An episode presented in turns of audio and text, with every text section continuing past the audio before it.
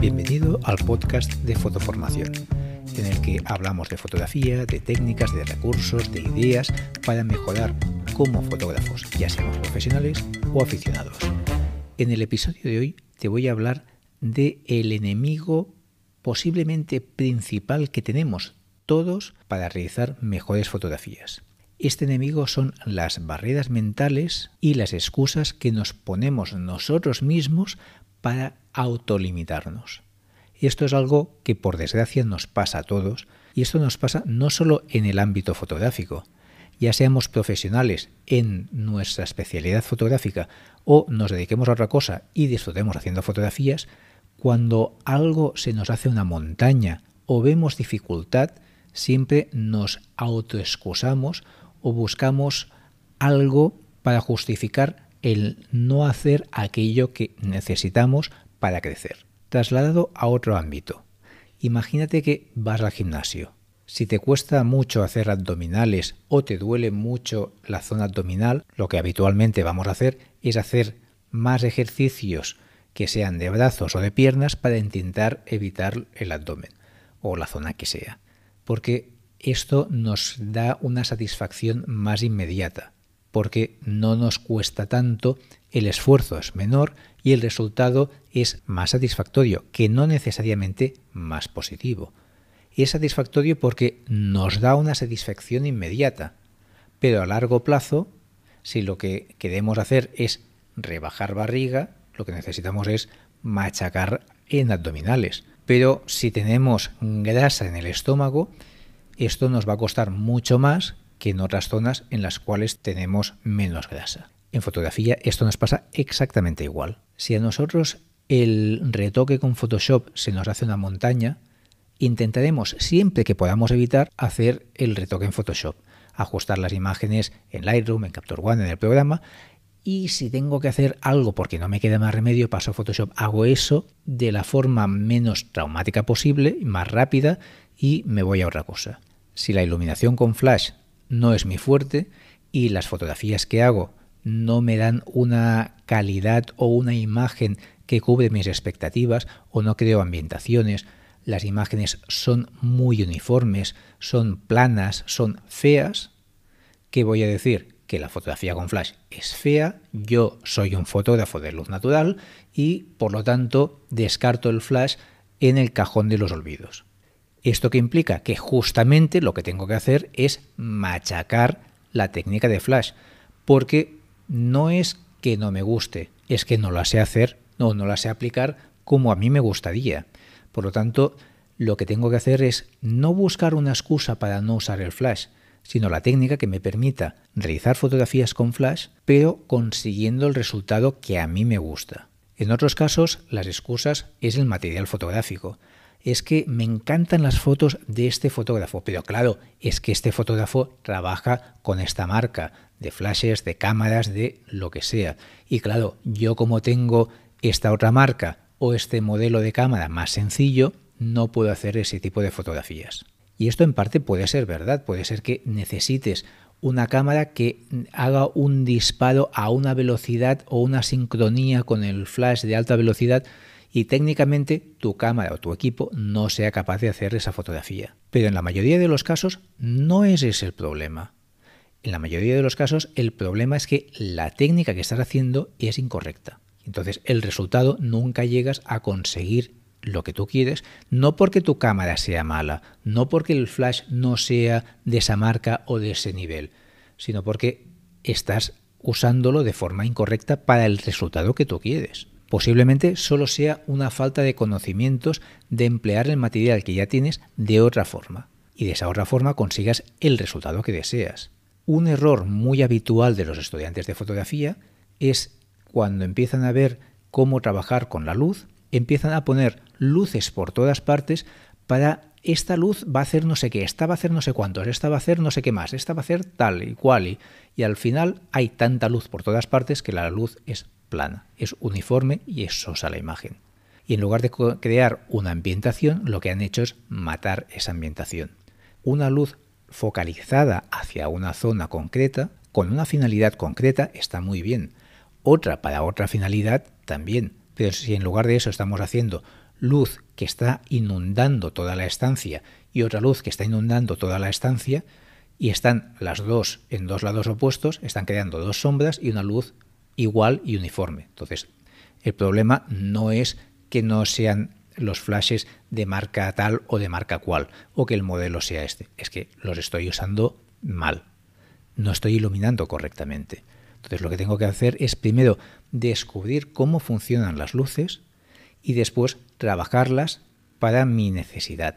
En muchos casos, la misma fotografía que puedo ver realizada por un fotógrafo de alto nivel con unos modelos famosos y una imagen espectacular, puedo buscar una localización que sea mucho más simple, cercana a mí, accesible, pero que sea con un entorno que dé esa sensación, no necesariamente que sea igual, sino simplemente que evoque esa sensación y represente esa situación en lugar de usar a el actor tal o cual, pues usaré a un amigo, un familiar o a un modelo que tenga un caché que me pueda permitir.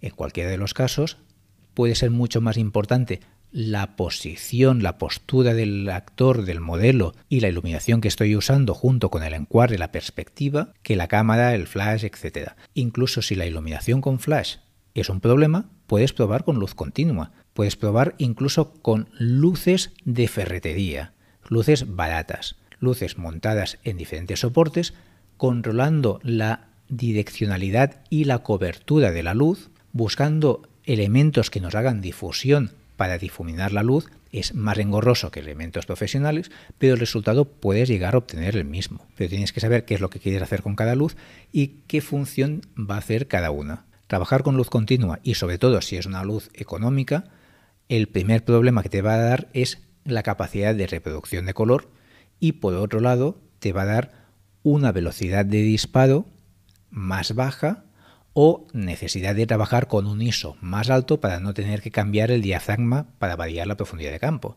Pero eso se traduce en una imagen final con más ruido digital. La mayoría de programas actuales tienen unas herramientas de reducción de ruido brutales para suavizar ese efecto de ruido, con lo cual la calidad no será la misma, pero el resultado directamente puede ser perfectamente válido. Y si esa imagen es simplemente para visualizar en redes sociales, en las cuales la visualización va a ser a un tamaño reducido con baja resolución, la calidad, el nivel de detalle ya no es tan importante y si tenía más ruido menos ruido puede ser completamente irrelevante. Como reto te propongo que analices cuáles son las excusas que tú mismo te pones para excusarte para no hacer aquello que te es incómodo, te es difícil o incluso desagradable y qué excusas te pones para hacer otras cosas. Tanto sea a nivel fotográfico como a nivel de edición, a nivel de iluminación, te darás cuenta que realmente nos ponemos una infinidad de excusas y buscamos opciones para no hacer aquello que nos es complicado. ¿Hacemos fotografía de producto? Pues la fotografía de producto es imprescindible dominar el trazado, la pluma, para hacer una selección y eliminar el fondo. Esta herramienta es antipática, no es una herramienta fácil de usar y requiere mucha práctica. Pero con la práctica consigues una cierta agilidad para poder hacerlo de una forma rápida opciones de retrato de eliminar el fondo, pero que el pelo quede natural, implica una técnica tanto de disparo como de edición posterior. Pero si no lo practicamos tanto en el disparo como posteriormente, si tenemos que colocar una persona en una fotografía diferente y eliminar el fondo o hacer una composición o hacer un fotomontaje, hacer una imagen con un ambiente distinto, cambiar simplemente el fondo, pues necesitamos dominar las elecciones y eliminar el fondo. Pues este tipo de técnicas los tenemos que tener muy por la mano y dominarlos.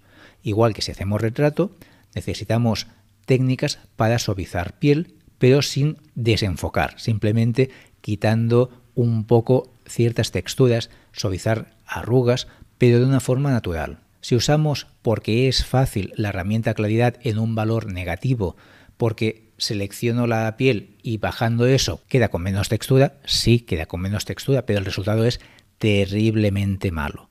¿Esto qué implica? Que esta técnica no es correcta. La técnica correcta implica más tiempo y más práctica. Sí. Pero si ese tiempo no lo invierto, nunca voy a hacer unos retratos con una calidad profesional. Así que es una tarea imprescindible que nosotros podamos analizarnos a nosotros mismos y darnos cuenta de cuando nos estamos poniendo autoexcusas o buscando problemas para no hacer algo. Si empezaste con la fotografía en un momento en el cual todo era muy difícil y tenías un material muy básico y tenías que estrujarte la mente para conseguir hacer fotografías sin los medios necesarios, esto ya te sonará y estarás acostumbrado a adaptarte a lo que tienes. Pero las facilidades y los automatismos que tenemos a día de hoy nos autolimitan mentalmente pensando cosas como por ejemplo es que no puedes enfocar el fondo porque mi objetivo solo abre hasta 2.8 o solo abre hasta 5.6. Pues si no puedes abrir más, primero asegúrate que las fotos que quieres desenfocar el fondo estés usando ese diafragma, porque en muchos casos nos quejamos de que el objetivo no desenfoca, pero en cambio no estamos usando la plena apertura del objetivo, con lo cual aún podríamos desenfocar más. Otra opción es acercarnos nosotros más al modelo que estamos fotografiando y separar más el modelo del fondo. Con lo cual, con el mismo valor de diafragma tendré un fondo más desenfocado, porque la distancia entre el fotógrafo y el modelo es mucho más corta y entre el modelo y el fondo es mucho más larga. Así que podemos compensar un problema de limitación de equipo con técnica que nos compensa ese problema. Si somos capaces de saber nuestras limitaciones, ver cuáles son nuestros puntos débiles y qué es aquello que nos frena para conseguir la imagen que tenemos en la mente o hacer aquella imagen que nos gusta, que otro tipo de fotógrafos sí que hace, podemos ir avanzando paso a paso para conseguir llegar al cabo de un tiempo a realizar ese tipo de fotografías que sí que nos llenan. Y acabar haciendo aquellas fotografías con aquel estilo que a nosotros nos gusta o con ese acabado o con esa apariencia, esa ambientación que realmente nos hacen estar satisfechos de nuestras fotografías. Nos vemos en próximos episodios o clases.